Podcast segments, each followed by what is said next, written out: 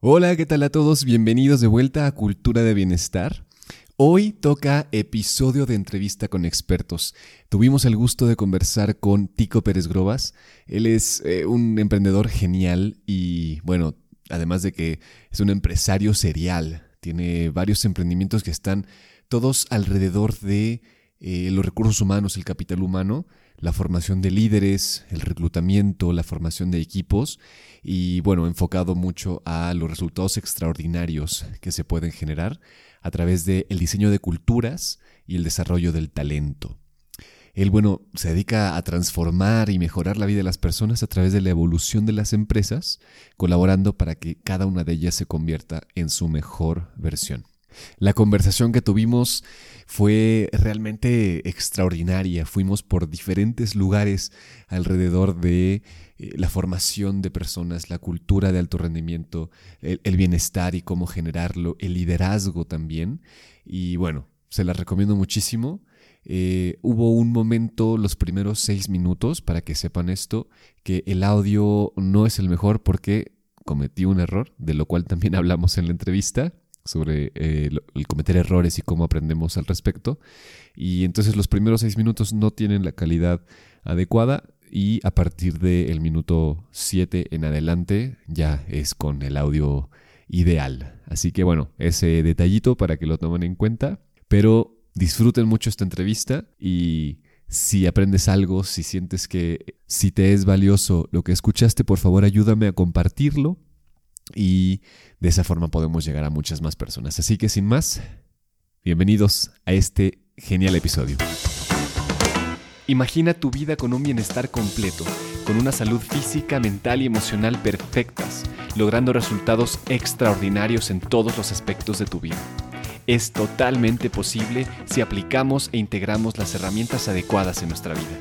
Esto es Cultura de Bienestar soy Alejandro Ureña y te invito a que me acompañes en este viaje de aprendizaje. Estamos aquí con Tico Pérez Grobas. Si no lo conocen, síganlo en Grupo Ciceso, en Rumbo. ¿Qué más haces? Porque preséntate tú. ¿Quién eres? ¿A qué te dedicas? Cuéntanos. Muy bien, Alex. Pues primero, con muchísimo gusto de estar aquí. Ha sido un espacio que habíamos estado buscando desde hace muchos días, semanas, hasta meses. Y hoy es un honor estar contigo platicando y aprendiendo contigo. Efectivamente, ahorita soy director de Grupo CICESO. En unos días estaremos hablando ya de, de una transición bien importante que ha tenido que ver con esta evolución de los últimos días y cómo estamos pasando de Grupo CICESO a empresas con rumbo. Eh, esto es una transición, descubrimiento y tiene que ver con este proceso de evolución. Y lo que hago aquí en, este grupo es eh, coordinar diferentes equipos de trabajo para, para que podamos ayudar a las empresas en diferentes momentos en donde tiene que ver algo con el capital humano para poder ayudarles a alcanzar la mejor versión del, de cada miembro del equipo y de la organización. ¿no? Nosotros sostenemos que en la medida en que tengan mejores personas y personas que estén en un proceso de desarrollo, los resultados que provengan de esa organización serán equivalentes al desarrollo de las personas. Sin duda. Me, me encanta el tema de la mejor versión porque siento que eh, voy a hablar en tema a Latinoamérica, ¿no? México, Latinoamérica. Y una de las cosas que nos permiten crecer más, pues es individualmente tomar la responsabilidad de hacer tu mejor versión, o sea, hacerte responsable de lo que significa tu mejor versión. Eh, últimamente he estado muy interesado en todo lo que convive para que se genere el alto rendimiento, el llegar a tu máximo potencial, ¿no? ¿Cómo lo ves tú en las empresas? ¿Cómo, cómo se genera para ti? Híjole, yo creo que tiene muchísimas vertientes me gusta que cada vez hay más espacios para hablar de esto. Y hoy por hoy creo que en este mismo sentido, eh, y uno de los temas más controversiales que hemos visto es en, LinkedIn principalmente es cómo las personas de forma natural tendemos a, responsabilidad, a responsabilizar a los demás de este crecimiento personal.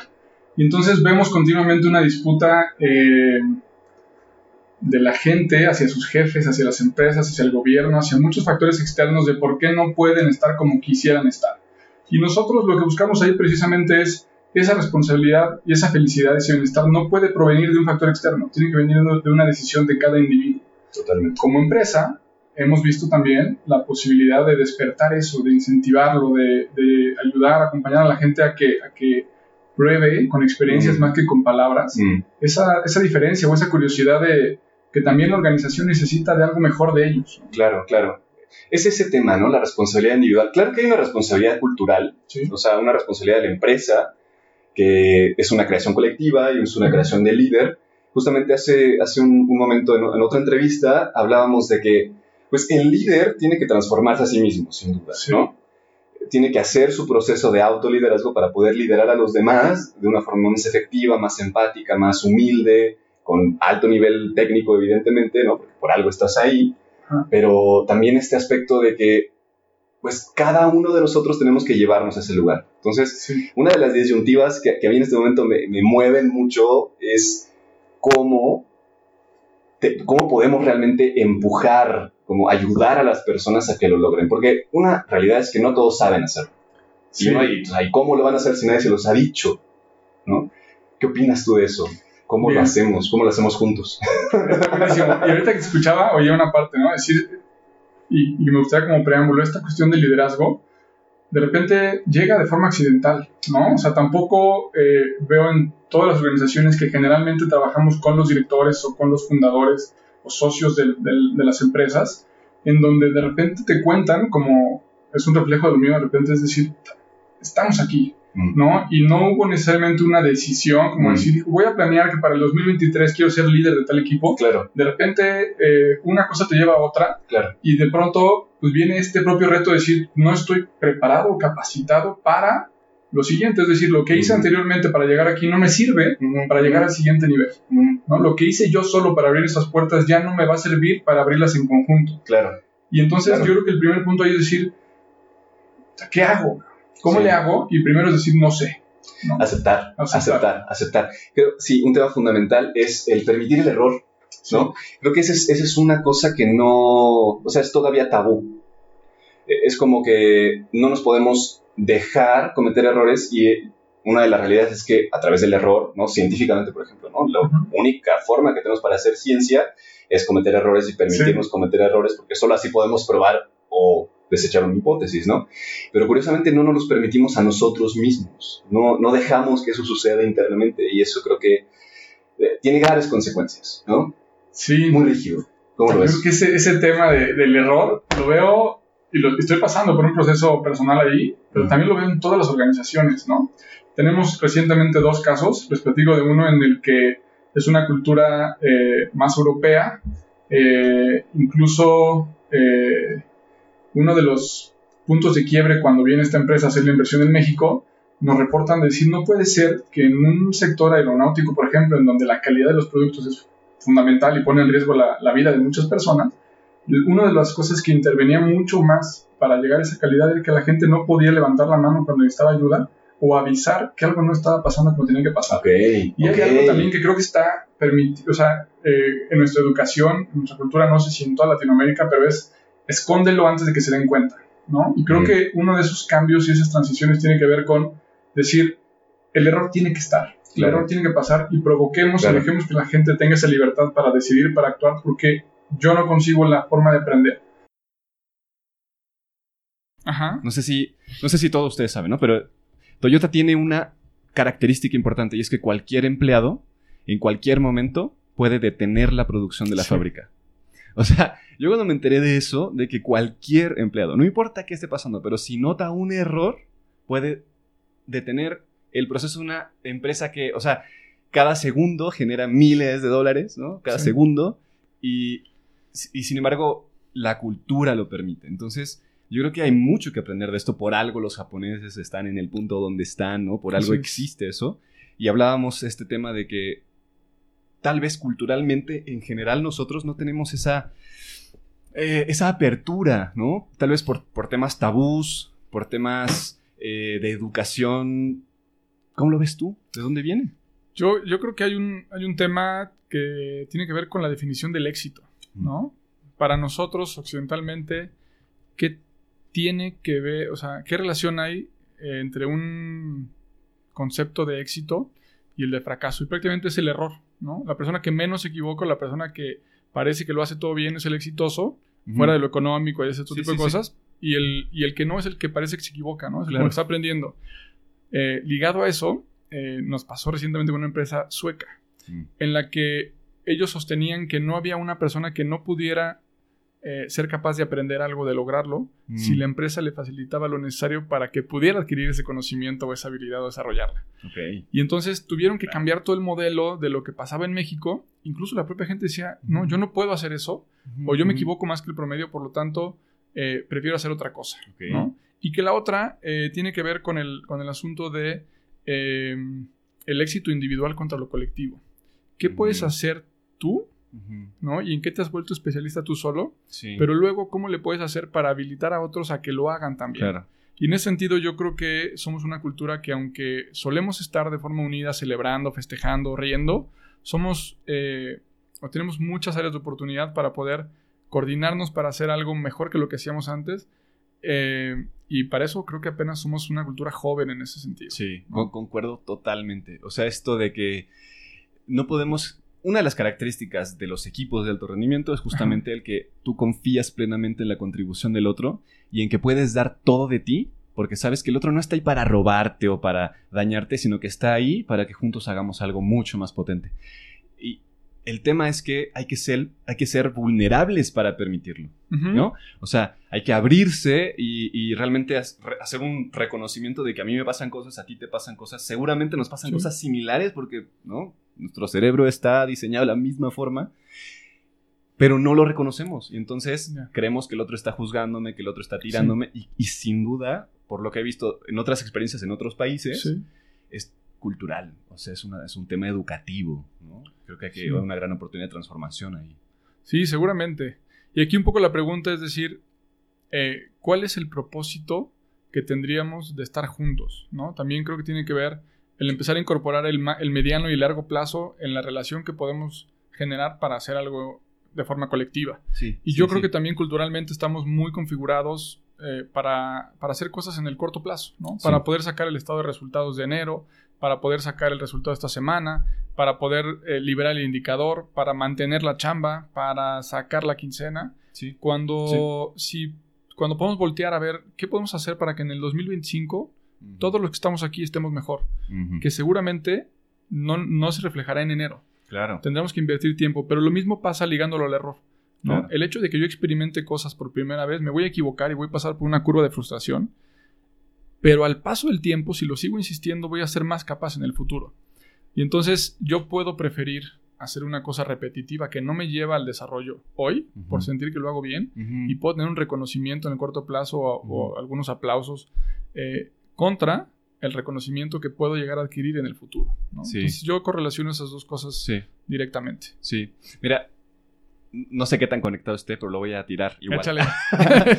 Porque siento que, a pesar de que este tema del futuro nos, nos puede ayudar a avanzar, también hay una cosa respecto a la muerte.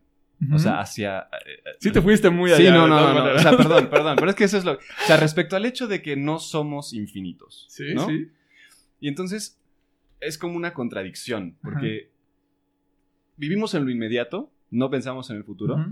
Uno podría justificar, bueno, porque tal vez mañana no esté, entonces lo inmediato es lo importante. Sin embargo, yo lo veo distinto, ¿no? Es como que cada momento es un regalo, cada instante es un regalo que te entrega la muerte. Sí. ¿Y cómo no vas a hacer lo mejor posible pensando en que vas a vivir el mayor tiempo posible, ¿no?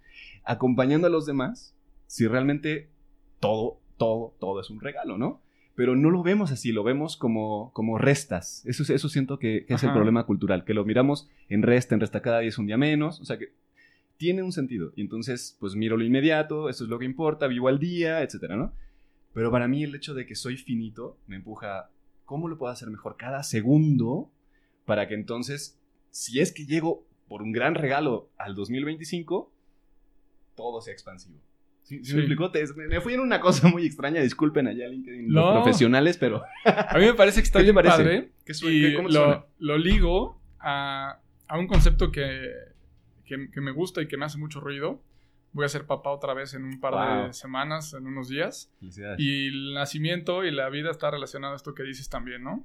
Y em, muchísimas gracias por la felicitación. Llega un momento en donde me pregunto, en ese sentido de trascendencia, ¿qué de lo que pueda hacer hoy o mañana o pasado, si es que hay oportunidad, puede incluso estar vivo cuando yo no lo esté? El legado. El tema el del legado. legado. Uf, ¿Cómo sí. trascendemos? ¿no? Sí, sí, sí, sí, y hay de dos. Yo renuncio por mi propio placer, mi bienestar momentáneo, que seguramente eso no tendrá ningún legado y no y tampoco lo propongo como un modelo de vida para todos. No, no, no, claro, sí. Es un tema, es una idea personal. Sí, sí, sí. A mí me mueve eso y gran parte de lo que hacemos eh, en Rumbo ahora por, por este mismo sentido y que lo compartimos con 40 personas es cómo hacemos algo para impactar a más gente que a nosotros en donde incluso no nos causen bienestar en este momento Sí.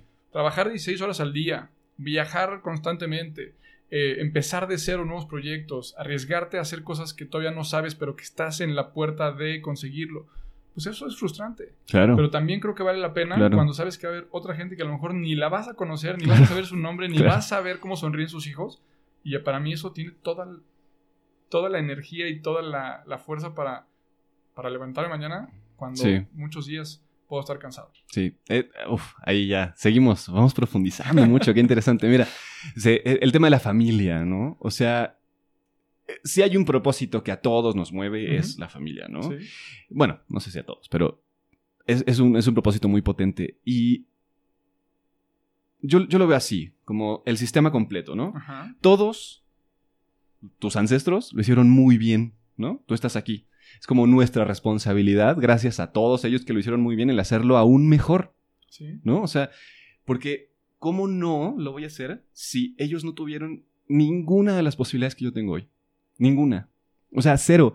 ¿Lo comparas? Realmente, ni siquiera mi padre, ¿no? Que está Sí, vivo sí. y que está aquí, tuvo las posibilidades enormes que yo tengo hoy. Es como una enorme responsabilidad y empuje a decir, o sea, estoy aquí sentado contigo, ha- haciendo un podcast, grabando en LinkedIn, que no sé cuántas personas están viendo, seguro, ¿no?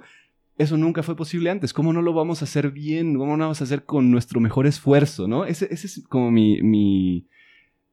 ah, como la chispa que intento contagiar, ¿no? Estamos en un punto tremendo, tremendo. ¿Cómo lo podemos aprovechar mejor? Porque No es la sé. tecnología, ¿no? O sea, está todo disponible. Está la tecnología.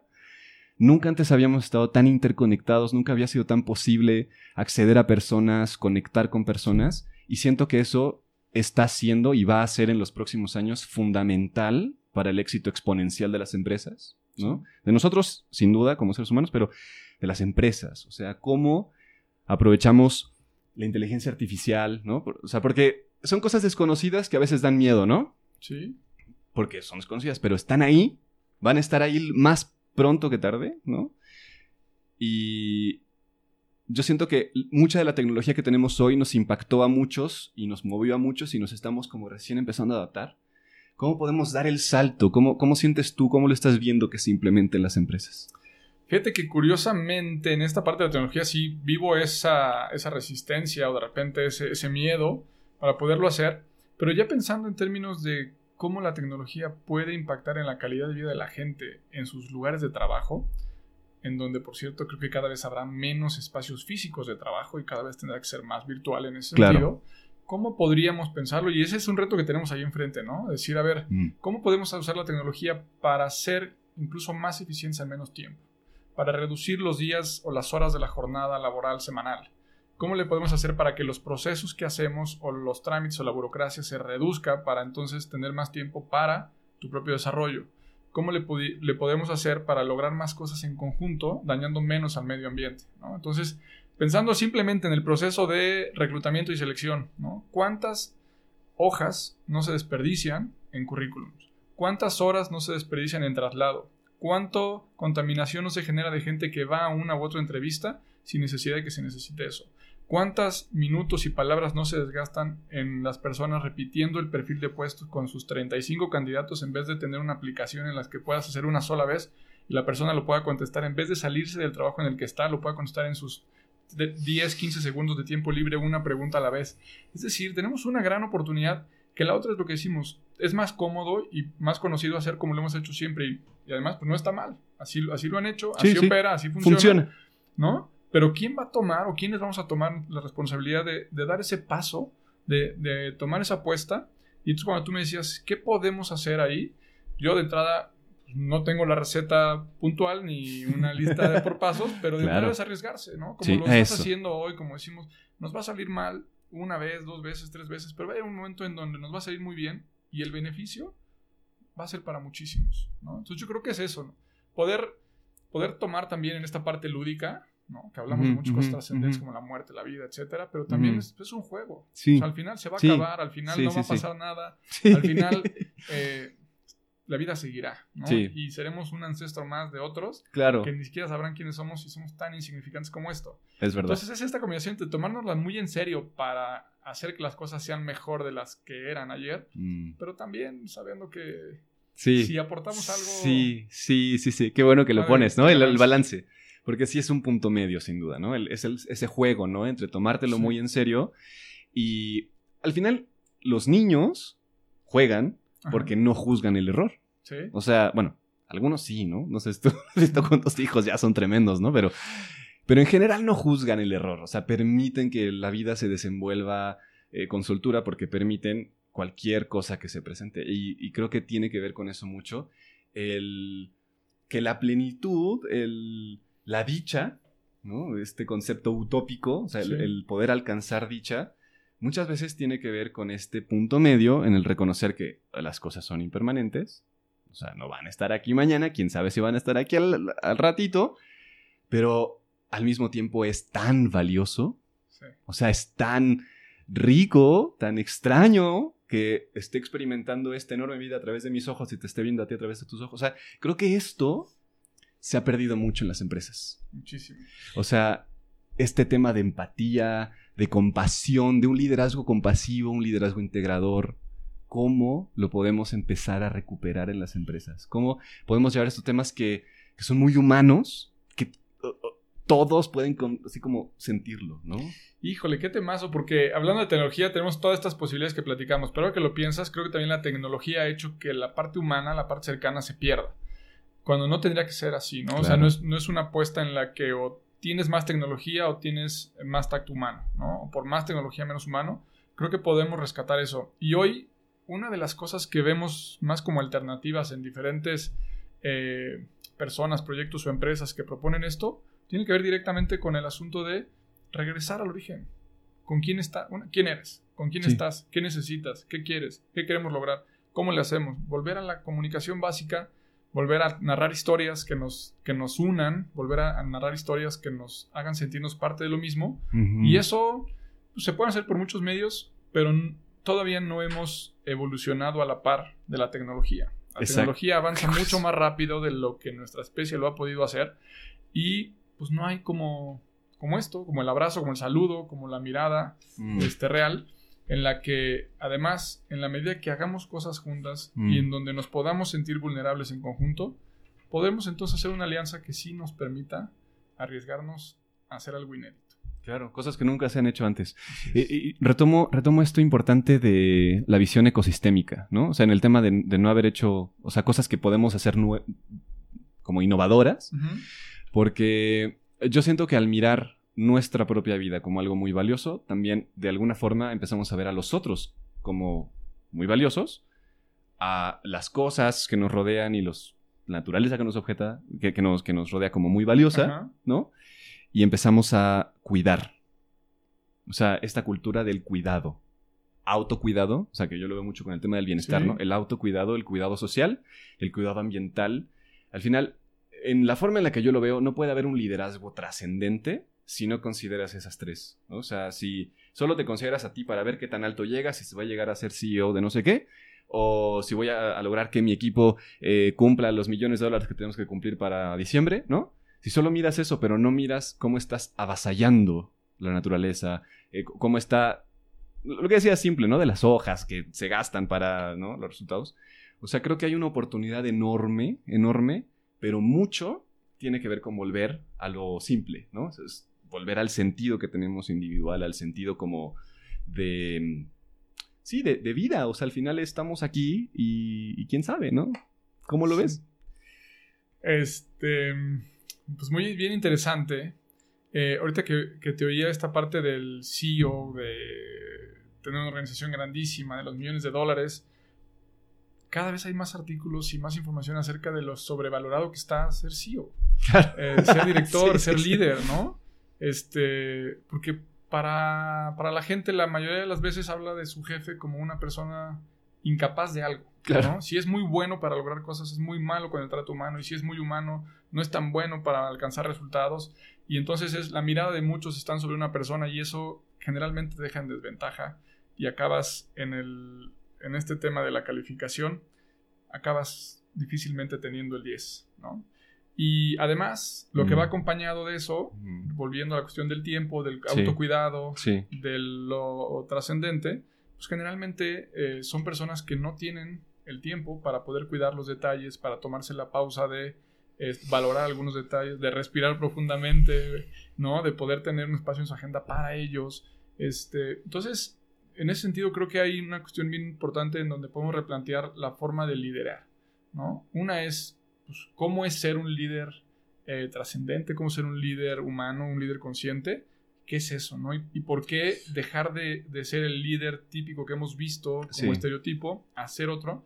Y además, ¿en dónde están los manuales para hacerlo? Claro. Yo creo que un tema es que el liderazgo hoy ya no está eh, correlacionado con jerarquía.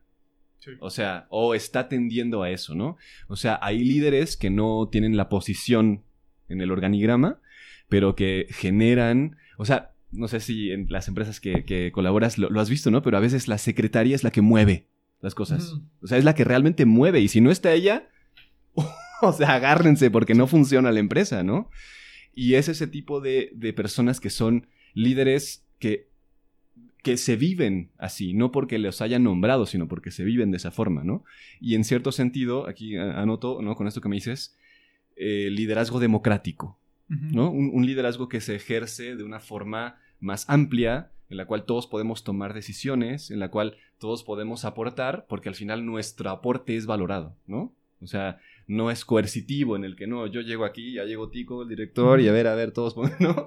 Sino, ¿cómo lo hacemos juntos, no? ¿Cómo hacemos que esto funcione de una forma más bella, que generemos resultados no solo económicos, sino que, como tú decías hace, hace, hace unos minutos, que todos crezcan, ¿no? O sea, que lleguen cinco años después y que seamos mejores personas, que tengamos mejores oportunidades y que nuestros hijos tengan mejores oportunidades, ¿no? O sea, al final es esa visión en la cual somos, no solo soy, sino somos, ¿no? En, en tu experiencia, Alex, ¿cómo ves este asunto de el momento eh, en el que una persona, una organización se plantea eh, esta transición a, a un liderazgo democrático?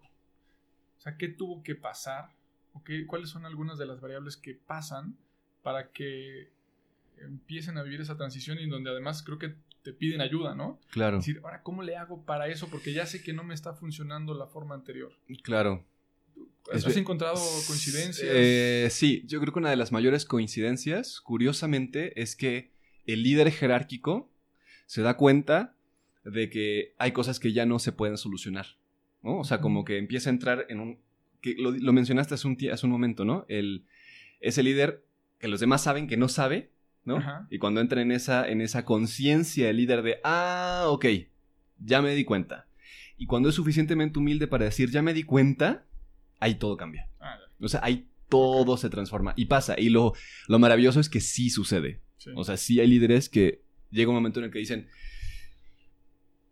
hasta aquí, ¿no? Y entonces todo crece, o sea, todo, todo empieza a fluir de una forma más efectiva, porque entonces los que sí saben pueden dar su aporte y el líder eh, empieza a tomar como, yo, yo lo veo con, con esta analogía de un jardinero. ¿no? A ver, platícame. O sea, al final, ¿qué hace un jardinero o, o un, un horticultor, no? O sea, el horticultor quiere que la flor sea lo más bella posible. Sí. No la forza a ser lo más bella posible. Ajá. La nutre para ser lo más bella posible y tal vez la guía un poco, corta, eh, le da espacio para que Ajá. florezca, ¿no? ¿Cómo sería si los líderes nos miráramos como horticultores, ¿no? O sea, realmente es eso. Y creo que es un tema de yo lo decido. O sea, decido en mi posición dar este paso. Y no es fácil. O sea, no, no es sencillo. Qué padre. Me encantó esa metáfora. Me quedo pensando, ¿no? Y en ese Mm. sentido es. Me viene la pregunta: es. Y entonces, eh, cultivamos, eh, desarrollamos estas flores para que el jardín se vea bonito, Ajá. para venderlas, para hacer que alguien más tenga un momento feliz. Claro. Para celebrar un momento muy especial para cada gente. Claro. Y yo creo que en el sentido en el que esté muy claro para qué lo hacemos, vamos a poder tener la posibilidad de coordinarnos y ponernos de acuerdo de si lo que Sí. necesitas es espacio o si lo que necesitas es más agua, lo que necesitas, pero una es estar pendiente. No sé si viste el, el documental este y si no, se lo recomiendo, está increíble, el de Mujica, No. está en Netflix. Sí, lo, lo he visto Eh, anunciado, no lo he visto, sí. Y ahora el señor, después de haber sido presidente de, de Uruguay, eh, se, la- se dedica a, entre otras cosas, pero su hobby, su actividad principal, por lo que reportan ahí, es cuida flores y cultiva flores. Claro. ¿no? Literalmente. y entonces habla de ellas como si fuera eh, muy parecido a lo que dices. Sí. Un- una belleza y un regalo Sí. en donde dice la, la flor te habla, ¿no? Y creo que cada persona o organización necesita eh, un poco de agua distinta, un poco más de sol, un poco menos, aunque Claro. sea una especie o un tipo de flor similar, ¿no? Claro. Es que hay mucha belleza. Yo, por ejemplo, eh, eh, cuando veo equipos de alto rendimiento, eh, yo, yo se los planteo de esta forma. Es como, yo no puedo poner las semillas, porque las semillas son ustedes. Las Ajá. semillas ustedes las traen. Yo, el conocimiento que tengo es cómo nutrir la tierra, ¿Ok? que es como la cultura, ¿no? O sea, ¿qué tenemos que hacer juntos? Yo les puedo dar algunas claves, los puedo acompañar, pero yo no voy a hacer el proceso, ¿no? O sea, yo no voy a estar ahí cegando, ¿no? O sea, voy a acompañarlos a que lo hagamos juntos y lo que se siembre o lo que no se siembre va a depender de la responsabilidad con la cual te lo tomes, ¿no? Es qué tanto podemos abonar esta cultura Sí. de forma que la semilla que le pongas crezca, ¿no? Que la semilla que le pongas crezca, pero con responsabilidad de que, pues, le demos lo que necesita, ¿no? O sea, pero al final, creo que sí es un... Fíjate, qué interesante que estemos tocando esto, ¿no? Porque es un volver a la tierra en muchos sentidos. O sea, o- están los objetivos, ¿no? O sea, que tenemos que cumplir, que vamos súper atrasados en tema de cambio climático, en tema... O sea, eso hay que tocarlo porque no podemos considerar un liderazgo verdadero si no consideramos el planeta finito en el cual estamos viviendo. Y, pero para mí el volver a la Tierra tiene muchos mensajes, no solo en el cuidado de la Tierra, sino el... La Tierra nos enseña muchas cosas, ¿no? El ecosistema que, que funciona naturalmente, que es vasto, ¿no? O sea, todo está intercone- interconectado y parece que tiene un propósito tan, tan, tan profundo que no lo entendemos, ¿no?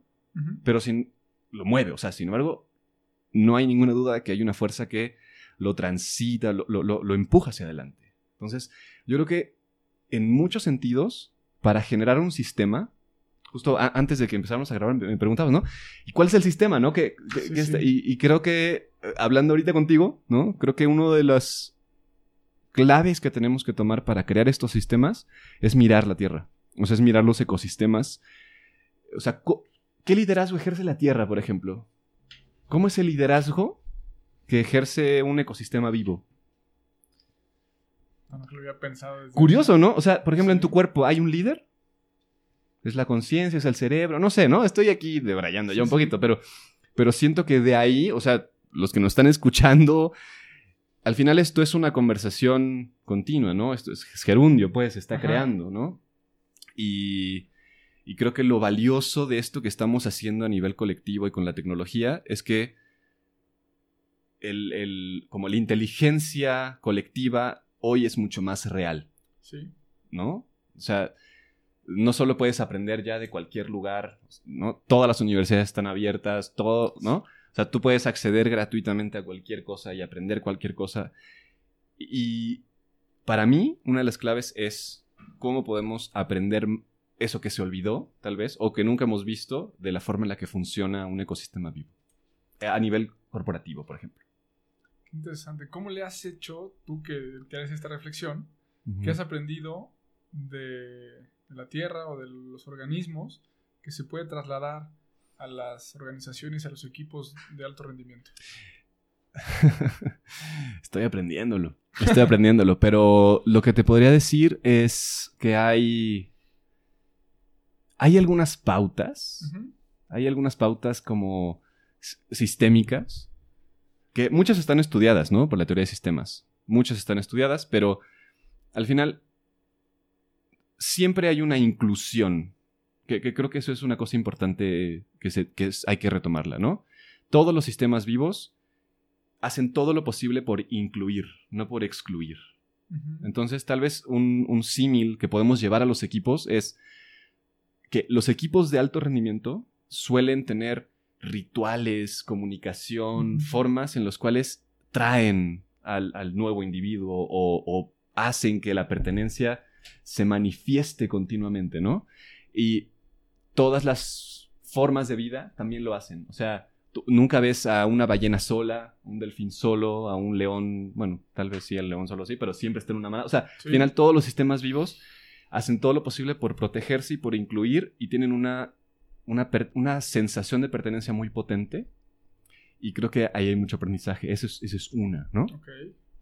La otra es eh, como, creo que, creo que lo mencioné, ¿no? Este propósito de que la vida siempre fluye hacia adelante y la vida siempre se expande. O sea, siempre hay esta sensación de que cuando la vida se contrae, ah, genera cáncer, ¿no? Eso es, o sea, ah, no, no, no lo veamos de forma médica, pero cuando, cuando hay una contracción vital, se generan estos temas de cáncer, ¿no? A ver, este concepto eh, está increíble. Hablabas de lo que de la naturaleza y de los sistemas eh, naturales podemos aprender y lo podemos llevar a las, a las empresas, a los equipos de alto rendimiento.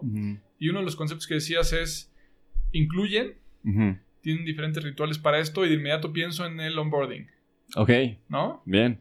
Cada, Sí. cada empresa, el tamaño que sea, eh, es una comunidad eh, Ujú. y tiene la responsabilidad de hacer que los nuevos integrantes se vuelvan parte de, de ellos, Transmitiendo este propósito, este código de conducta, estas reglas que te permiten saber cómo puede ser uno de los nuestros, Exacto. ¿no? Sí. Eh, pienso en eso y recuerdo en prácticamente, no decir todas, pero la gran mayoría de las empresas, estos rituales no los presentan de forma natural. ¿no? Y muchas de las primeras cosas que hacemos para intervenir tienen que ver por- con poder eh, entender cuáles son esas cosas en común que no están escritas, que no están dichas, pero se, se- se intuyen y que además hay un proceso de selección natural en donde los miembros de estas empresas luego luego ven o saben si una persona puede o no ser parte de esta empresa y lo acogen o lo rechazan en los primeros días, Sí, ¿no? Y sí, la rotación sí. está comprobadísima, se da en la mayor parte en los primeros tres meses. Tiene que ver con esta prueba no nada más de cómo el sistema te selecciona y te invita, sino también tú de cómo te sientes en esa, en esa manada, ¿no? Claro, sí, eh, ¿Qué tanto sí, haces sí. clic o no? Y de qué de lo que se veía de afuera tiene resonancia adentro, ¿no? Y pienso también en este sentido, Alex, en, el, en este concepto en donde una de las diferencias que tenemos eh, como sapiens, sapiens, Mm. eh, contra otros mamíferos, tuvo que ver con la posibilidad de colaborar con grupos más grandes, ¿no? Casi todos esos animales de los que hablabas o especies viven en grupo, Sí. incluyen hasta cierto punto y después cuando no pueden sostener la comunicación, la organización eh, en ese tamaño, tienen que emigrar o excluir o pelear o matar para poder mantenerse. Y nosotros, en teoría, bueno, no en teoría... No, es un hecho, sí, es un hecho, sí. ¿no? Pero algo no pasa así en las empresas. Qué curioso. Las empresas están haciendo, y cada vez lo veo más, Sí. El- esta propia selección y ponen a prueba esta capacidad de ser humanos, en donde la gran mayoría de las empresas con las que podemos trabajar y las que necesitan esta cuestión de cultura han llegado ahí precisamente porque han tenido crecimiento. Ok. Entonces, una de las variables para nosotros es cuando creces, que tienes que incluir a gente a una velocidad más rápida, no están preparadas para hacer esta evangelización Claro. Eh, y que todos puedan ser parte de este mismo equipo. Wow, oye, muchas cosas aquí. a ver, vamos de a poquito, pero voy a tomar esta parte de la manada, ¿no? Sin duda, claro, Sapiens tiene, o- tenemos otra característica que es el lenguaje y que nos permite generar cultura. Y la cultura permea y la cultura está en todos lados y hay culturas mucho más potentes que otras. O sea, ese es el tema, ¿no? Que a pesar de que como, como especie lo hemos hecho muy bien, estamos en un momento en el cual se, tal vez pas- pasó esto que, que dices de las empresas, ¿no? O sea que últimos 50 años y hay un crecimiento tan exponencial, las empresas cambian de una forma tan radical, a veces incomprensible, crecen de una forma que nunca antes habían crecido, ¿no? O sea, una, una, una rapidez inigualable y es porque eso está pasando a nivel cultural en toda la humanidad, Sí, sí. ¿no? O sea, estamos en un punto como climático, ¿no? Pero que nunca había pasado antes. O sea, to- todas las cosas a las cuales nos estamos enfrentando hoy no existían hace muy poco. O sea, todo lo que estamos aquí rodeados eh, no existía hace 100 años, por ejemplo. Pero nada, ¿no? O sea, era muy extraño. Y yo siento que ahí está uno de los temas. Y una de las claves es como cuestionarnos, ¿no? Empezarnos a, a- a realmente preguntar qué es lo que tenemos que recuperar. O sea, qué es lo que tenemos que ver de nuestra naturaleza primal, ¿no? Que sin duda una de las formas en las cuales siempre hemos funcionado, o sea, porque sí, avanzamos como especie colectiva, pero nuestra biología es la misma. Nuestro Sí, cerebro sí, sí. no ha cambiado en muchos miles de años, no ha cambiado nada, ¿no? Cero. Y allá, hace miles de años, lo que nos hace abrirnos y poder hacer nuestro mejor esfuerzo es la confianza. Sí. ¿No? Sí. Es que yo me puedo abrir como alguien vulnerable, y, y te- que lo mencionas hace, hace un momento, y entonces confiar en ti, y entonces yo sé que tú vas a atacar el mamut por ese lado, pase lo que pase, y yo voy a atacar el mamut por este lado, pase lo que pase, y que si no nos morimos, ¿no? O sea, si no llevamos comida a la tribu, o sea, ese- esa biología sigue viva en nosotros, ¿no? Sí. y necesitamos volver a generar esa sensación de que pertenecemos y de que cada miembro nuevo es como un bebé nuevo que llega a la tribu y tiene que recibir todo el proceso al cual la tribu está acostumbrado, ¿no? A darle un, eh, un tipo de lenguaje, ¿no? Porque cada tribu tiene un lenguaje, cada tribu se comunica de una forma distinta, cada tribu tiene sus ideogramas distintos, o sea, todos esos aspectos que a veces se olvidan porque rápido, ¿no? O sea, llénalo em- y empieza a generar porque me cuestas, Sí. ¿no? Y entonces en el me cuestas se pierde esta parte de que sí, te cuesto, pero soy humano, tú eres humano, ¿no? No soy una máquina, mi biología es de hace 100 mil años. o sea, es como que somos estos seres arcaicos Sí. que estamos viviendo en una era hipertecnológica gracias a nuestro prodigioso cerebro, pero hay todavía cosas que nuestro cerebro sí necesita para poder colaborar mejor, ¿no? Sí. En esta parte del, entre el tiempo, ¿no? En muchos de los significados de lo que hemos hablado hoy, lo que estamos jugando y lo pon- o sea, poniendo en juego y queremos recuperar de alguna manera es el tiempo. Sí. Luego, este concepto de me cuestas, ¿no? Y en el- la misma definición del empleado, es Sí. como, o sea, yo te empleo para hacer algo o para que hagas algo, por lo tanto me cuestas, y entonces el humano se vuelve una cosa, ¿no? se vuelve una materia prima con la que producimos. Sí. Y luego, pues el tiempo se vuelve eh, prácticamente una de las variables que te llevan a pesos, ¿no? Claro. o a dólares Claro. cuánto tiempo y mucho de lo que cotizamos pues tiene que ver con horas humanos con diferentes capacitaciones o capacidades y en función de eso hay una cotización y en este mismo sentido de la velocidad la tecnología la prisa hemos querido eh, modificar y apostar creo que también en una en un ejercicio a lo mejor de, Mm. de ensayo y error como decíamos de arriesgarse a hacerlo Mm. diferente si, si lo podíamos hacer un proceso de inducción o un programa de capacitación en siete días, ¿por qué no lo podemos hacer en dos? Y si lo podemos hacer en dos, ¿por qué no lo podemos hacer? ¿no? Y también vemos de la cultura japonesa todo este asunto de Lean, de Kaizen, ¿no? De cómo podemos hacer eh, más en menos tiempo, más con menos gente, en donde pues, mucho de este concepto también viene ligado a, a la, a la producción, a la productividad, y que el otro es, pues el mercado te, te castiga, Sí. ¿no? Si tú quieres, Sí. o sea, cómo poder combinar este lado humano, este lado eh, de bienestar, en donde el mercado y la competencia que dices, pues ellos están pudiendo hacer más eh, cosas eh, con tecnología, con menos trato humano, sin detenerse en estos factores que para muchos directores es perder el tiempo o es perder recursos. Y entonces eso se podría alterar en el mercado, en el precio de tu producto o en la calidad. Y yo siempre sostengo ahí decir, híjole, a lo mejor sí en el corto plazo. Sí. ¿no? En lo que entrenas a alguien dos meses en vez de, de- de dos días, tienes a X manos menos en la producción de algo, pero al paso de los meses, la calidad de esos productos y el engagement que tenga esta gente Mm. para el compromiso con sus compañeros, para generar confianza, para generar responsabilidad compartida, se tiene que ver impactada en la calidad del producto, en, el servicio y en el precio también. Sí. Eh, es que yo creo que el capitalismo tiene que evolucionar también. ¿No? O sea, porque esto es, esto es el sistema capitalista. Todo lo que has dicho es el sistema capitalista y la realidad es que el sistema capitalista no ha sido amable con el bienestar de las personas. No, no. Creo que ha sido en contra del bienestar. O sea, sí, hay cosas que gracias a eso han sido exponenciales. O sea, sí, no es, como todo un ciclo, ¿no? No, no podemos ni negarlo, ni. No, pero en general, el sistema de producción necesita evolucionar. Yo no voy a dar una opinión, porque, o sea, porque gracias a que existe, estamos aquí, ¿no? Platicando. Pero también eh, tiene muchas consecuencias, ¿no? Entonces, por eso es una evolución. Es un permitirse volver a jugar y volver a hacer este, este tema de prueba y error para generar una nueva forma. Porque sí hay un aspecto en el cual, como la economía tiene que crecer, o sea, fuerza, no importa qué pase, ¿no? No importa, no importa. Ese es el problema. No importa qué pase, si no crece, entonces no tiene sentido.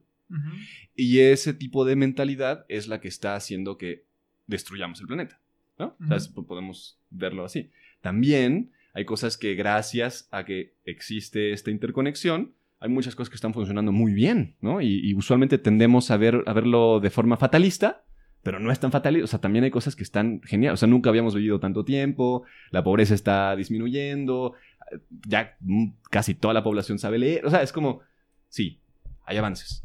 Yo creo que el tema es individual ahorita. Es volver a, reconocer que ya no hay excusas para dejar de ver que cada uno de nosotros tenemos la responsabilidad de hacer las cosas. Sí.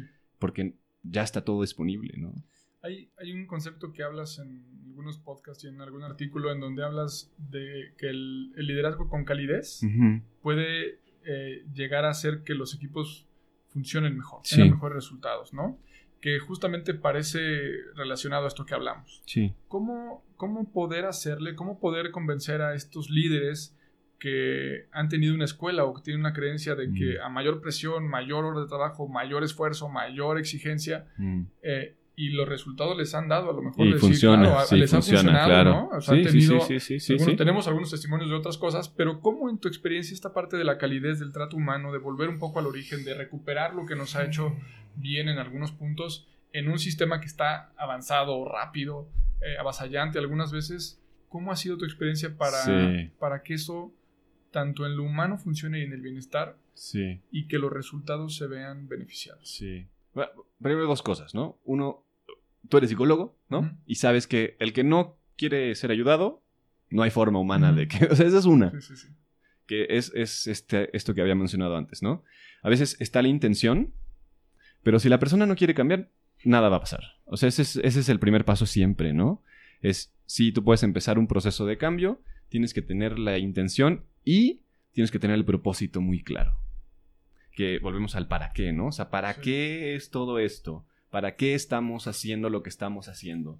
El propósito, cuando tú puedes cuestionárselo, o sea, cuando no solo tú, sino cuando el equipo puede cuestionarse el propósito de lo que estamos haciendo, las cosas empiezan a transformarse, ¿no? O sea, ¿para qué tenemos esta empresa? Una cosa rara es que eh, en un gran porcentaje la mayor, o sea, la mayor parte de los empleados no saben para qué existen las empresas. O sea, trabajan porque, pues, pues eres, eres un número, eres un empleado, el onboarding no fue adecuado, o sea, ya, lo que hemos hablado, ¿no? Y entonces tú le preguntas, ¿y, y, cuál es el propósito? ¿Para qué existe esta empresa?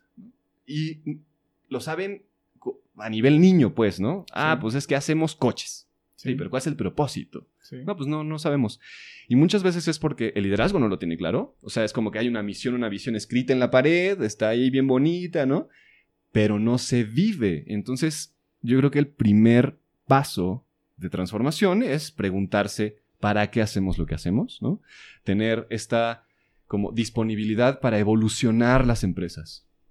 O sea, porque son parte de nosotros, existen como parte de la humanidad y necesitan como sumarse a este proceso en el cual pues evolucionamos juntos, ¿no? Yo siento que va por ahí. ¿Tú qué opinas? Sí, coincido.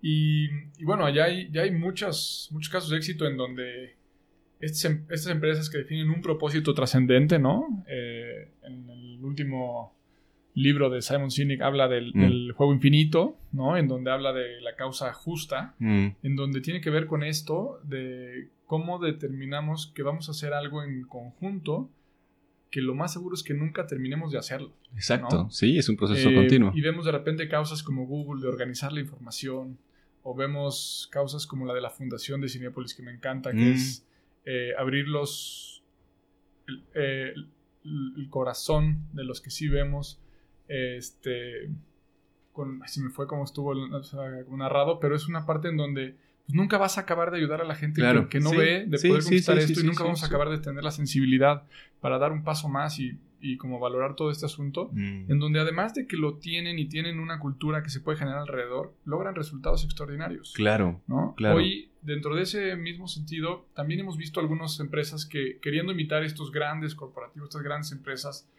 de repente se van por el camino fácil de, bueno, cuenta bonito para qué existes, ¿no? Y entonces lo pueden escribir de repente en, en- en una forma bonita, en una forma divertida, pero no necesariamente son capaces después de hacerla llegar a toda Exacto, la gente, ¿no? exacto. Entonces, creo que en este proceso, primero de definir cuál es esta causa, y luego tiene que ver con cómo hacer para vivirla. Y eso, cuando se quiere hacer, cuando se quiere utilizar todo este concepto, Alex, en el sentido de, bueno, entonces si la receta es por ahí, sigamos estos pasos y hagamos una narrativa bonita, un storytelling que, que inspire. Claro. Si no se siente, si no se vive desde adentro, es bien complicado. ¿no? Sí, Si no, pues es solo está- marketing, si ¿no? no Al está final. incorporado, es un marketing muy barato y muy rápido de, Claro, de, de cancelarlo Claro. en- eh, como en la operación. Pero luego viene esta parte de decir, ok, yo soy buenísimo haciendo coches. ¿no? Ujú, Yo soy ujú. buenísimo haciendo unas piezas de eh, una lavadora. Yo soy buenísimo para el producto que hagas. Y ahora tengo como líder que aprender a hacer cultura. Tengo Exacto. que aprender a hacerlo.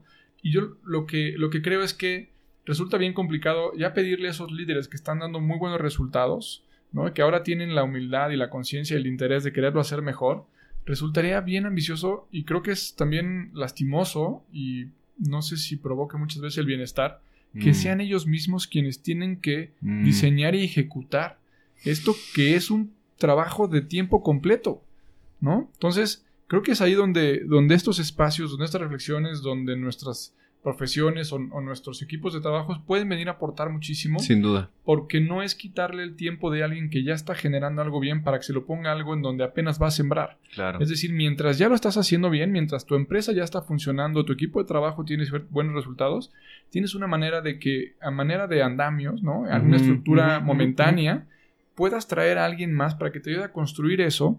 Y entonces después de ahí le metes como dos velocidades, la de los resultados que están intocables, siguen intactos, y por el otro lado el apoyo de generar pues, toda esta herramienta, esta ayuda hacia el desarrollo de la gente, hacia Sí. el, el sentido de pertenencia, hacia que la gente eh, tenga una motivación intrínseca y no tenga que ser impulsada por bonos que además son, son limitados o no estén eh, impulsadas tampoco por un líder que tenga que estar revisando continuamente o hacer un micromanagement que termina por, por hartar por cansar y poder gastar. Eh, ¿cómo, cómo llevar a la, a la realidad estos proyectos que, que empiezan a sonar cada vez más, pero que hay muy pocos manuales de cómo, de cómo poderlos operar en la realidad? Cuando tu empresa no es Google, no es Netflix, no es Uber, que son los casos que leemos en todas las revistas, Claro, los artículos, sí. y cuando tenemos una empresita decimos, ¿cómo le hago? Sí. eh, yo creo que ahí se conecta muchísimo a lo individual y es que cuando no sabes hay que pedir ayuda. Sí. o sea, la verdad, ¿no? La realidad es que a veces eh, en este liderazgo jerárquico eh, o, o- o en esta arrogancia creemos que somos todopoderosos y hay muchas empresas que tienen ese pensamiento, no, no, no, no aquí todo no, está, está controlado, Cuando lo revisas en números, parece que sí, pero los niveles no son tan adecuados a nivel bienestar, etcétera, ¿no? Entonces sí, primero el acto de conciencia y después el reconocimiento de necesito que alguien me ayude, que alguien me refleje las cosas, porque a- afortunadamente yo creo, no podemos mirar nuestros propios ojos, ¿no? No sabemos cómo es nuestro rostro, digo, ¿no? Sí, sí. No lo sabemos, solo lo sabemos a través del otro. Solo lo aprendemos a través de que el otro me ayude a reconocer mi propia naturaleza. Y creo que eso es muy valioso, que es volver a lo humano, o sea, volver a reconocer que hay muchos valores humanos que necesitan retomarse también para que las empresas cambien, ¿no? Sí. Y que esos líderes, esos equipos, esos corporativos pueden hacer el proceso de decir, ok, no sabemos cómo transformar nuestra cultura, no sabemos por dónde empezar. Y ahí, pues sí, no es por hacer promoción, ¿no? Pero, o sea, sí, es como el rol del consultor externo que viene y ayuda, pero para mí, yo, siempre lo planteo de esta forma. Y así yo vengo y te ayudo, sí. pero yo no te voy a ayudar para siempre, o sea, es, te voy a ayudar a que tú madures lo suficiente para que exista esto, o sea, debería de existir un área que se dedique a esto que yo voy a ayudarte a hacer, ¿no? Eso es lo ideal. Primero porque no, qué aburrido estar todo el tiempo contigo, ¿no? A menos que me contrates, ¿no? y lo otro es porque así es mejor, o sea, acompañar al otro a que sea maduro. Y cuando ya es maduro, ya no necesito más de ti, te lo hago saber, ¿no? ¿Sabes qué pienso cuando, cuando entramos en estos temas? Y uso mucho esta metáfora como enseñarle a un niño a andar en bici. Claro. ¿No? Claro. Es decir, vas a necesitar que yo esté contigo un tiempo para que después no tenga que cargarte o transportarte en mis piernas o en el diablito para arrastrarte, ¿no? Entonces, tengo que estar un momentito contigo, me va a doler la espalda, te vas a asustar, te vas a raspar, pero luego vas a sentir una gran libertad, vas a poder moverte, vas a ser independiente, vas a conseguir otras cosas en las que después vemos, la mayoría de las empresas en México son mi pymes, ¿no? Mm. Y entonces pensar mm. que pueden tener a la persona de nóminas en RH, más la de atracción, más la de bienestar, más la de cultura, más no, van a poder. ¿no? se puede. Entonces, ¿cómo le hacemos para llegar con una estructura lo suficientemente eh, grande, los, el, mapeo, eh, los pasitos muy digeribles para que después alguien en que ni siquiera tenga que ser de tiempo completo, puede ir operando eso porque fue la cultura la que cambió. Exacto. Y solita se puede mantener. No es una persona quien está empujando para repetir el patrón de entonces, si no está él, no pasa nada. No, qué, qué bueno que lo mencionas. Lo o sea, la cultura que funciona siempre es orgánica y se sostiene por sí misma. O sea, si no, no es cultura. Si tiene que andar alguien detrás diciéndote, oye, ¿ya te acordaste? No, pues entonces no es cultura, ¿no? Si, si tiene que haber recordatorios, ¿no? En todos lados, no es cultura. Es, tiene que llegar a un punto en el cual tú sepas que lo eres, ¿no? Eres parte de, esta, de este ecosistema y ahí cumpliste, ¿no? Ahí, ahí cumplimos. Entonces, sí, sin duda creo que eh, es, importante esto que dices de, que son, pues sí, la mayor, el, que tú sabes el porcentaje, pero sí es, enorme, ¿no? 80%, una eh, cosa así. Lo tuvimos el otro día porque... De pymes. Eh. Vimos algo así, estaba cerca del 70. Sí, sí, seguro. 70% de pymes, algo así. Claro. Este y generan más del 52% del Producto Interno Bruto. Claro, o sea, ahí está, ¿no? O sea, sin duda es... Yo el mensaje que dejaría es... O sea, yo, tú de ahí luego nos cuentas cuál es tu mensaje, ¿no? Pero yo el mensaje que dejaría es... Como líderes de estas empresas, toma responsabilidad. Sí. O sea, es tomar conciencia y tomar responsabilidad de que hay cosas que vamos a poder hacer y hay cosas que no vamos a poder hacer. Hay cosas que necesitamos ayuda y que es nuestra responsabilidad colectiva el transformarnos, transformar a los equipos que nos rodean y transformar el planeta, ¿no? O sea, apoyarnos en conjunto para llegar más lejos, para llegar más alto, porque yo siento que los próximos 10, 20, 30 años van a ser real, o sea, alucinantes, ¿no? Van a ser, van a ser tremendos. Yo me quedé con eso. ¿Tú, tú, tú, qué, qué, nos dejarías? En ese sentido, y oyéndote y aprendiendo mucho lo que dices, también reflexionaría y invitaría a que estoy seguro que hay una o muchas maneras de que cada uno de estos líderes o cada una de estas personas pueda estar mejor mañana. Uno de esos caminos tiene que ver con la autoconciencia y la responsabilidad y la decisión de quererlo hacer. Pero yo me quedaría con eso, ¿no? Hay una manera en que cada empresa y cada persona puede estar mejor mañana y que no hay nada que no sea posible. Sin duda, padrísimo, no hay nada que no sea posible. ¿No? También dejaría el tema de, recordemos que se vale cometer errores. Se tienen que. ¿No? O sea, si no, exacto, tenemos que cambiar ese chip. Mientras más rápido cometamos errores, más rápido aprendemos y más rápido evolucionamos en conjunto, ¿no? Definitivamente. Pues invitemos a eso, intentemos cosas nuevas. Sí. Eh, divirtámonos en ese sentido para, para ver de qué somos capaces. Sí. Para ver también cómo creo que en la medida en que te vas equivocando cada vez más, que yo sí, sin duda, creo que cada vez me equivoco más seguido, este, empiezas a ser inmune, ¿no? Empiezas a ser inmune al, a la culpa, a la vergüenza, al dolor, a tal es como poder decir...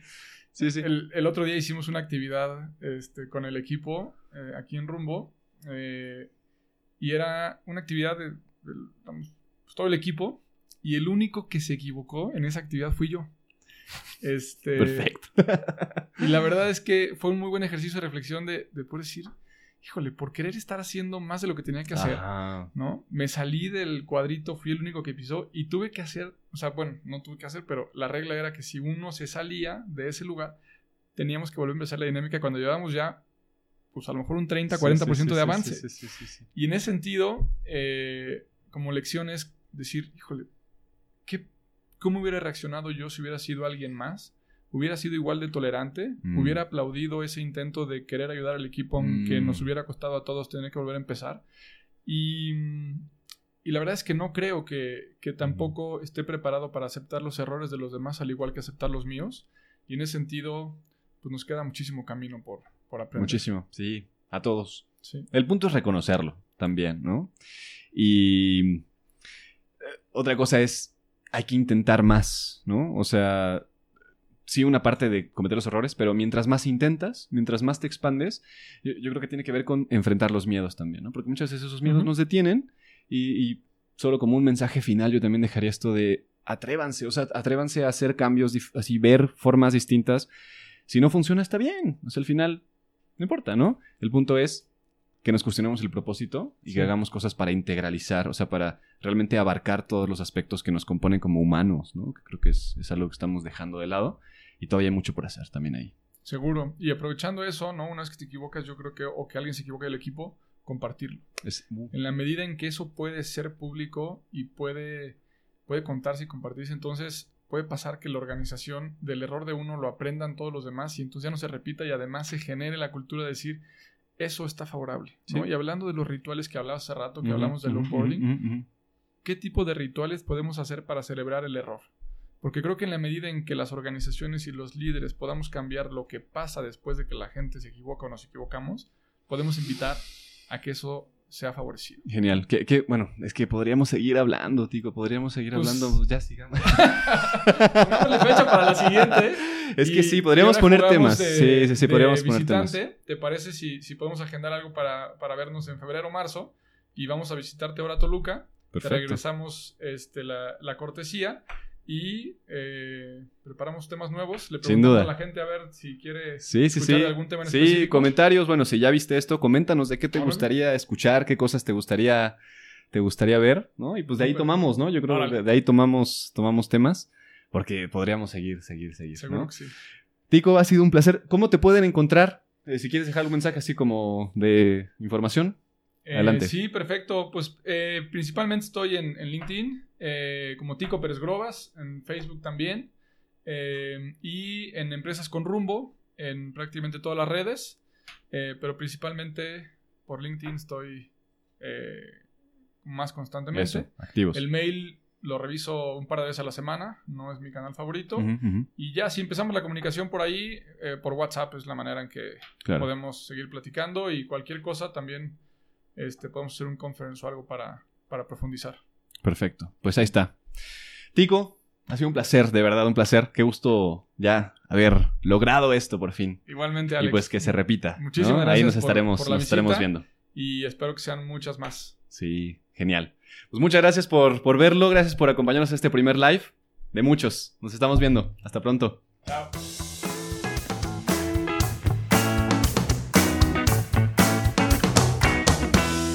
Qué bien, llegaron hasta el final de la entrevista. Felicidades, es una cosa rara en este mundo de inmediatez y rapidez. Ojalá que la hayan disfrutado muchísimo. Si fue así, ayúdame a compartirla, ayúdame a compartirla en tus redes sociales, etiqueta Cultura de Bienestar, etiquétame a mí, Alejandro Urena Amieva. Y bueno, estaré encantado de escuchar cualquier opinión, comentario que tengas al respecto para poder seguir mejorando este gran proyecto que va avanzando muy, muy bien.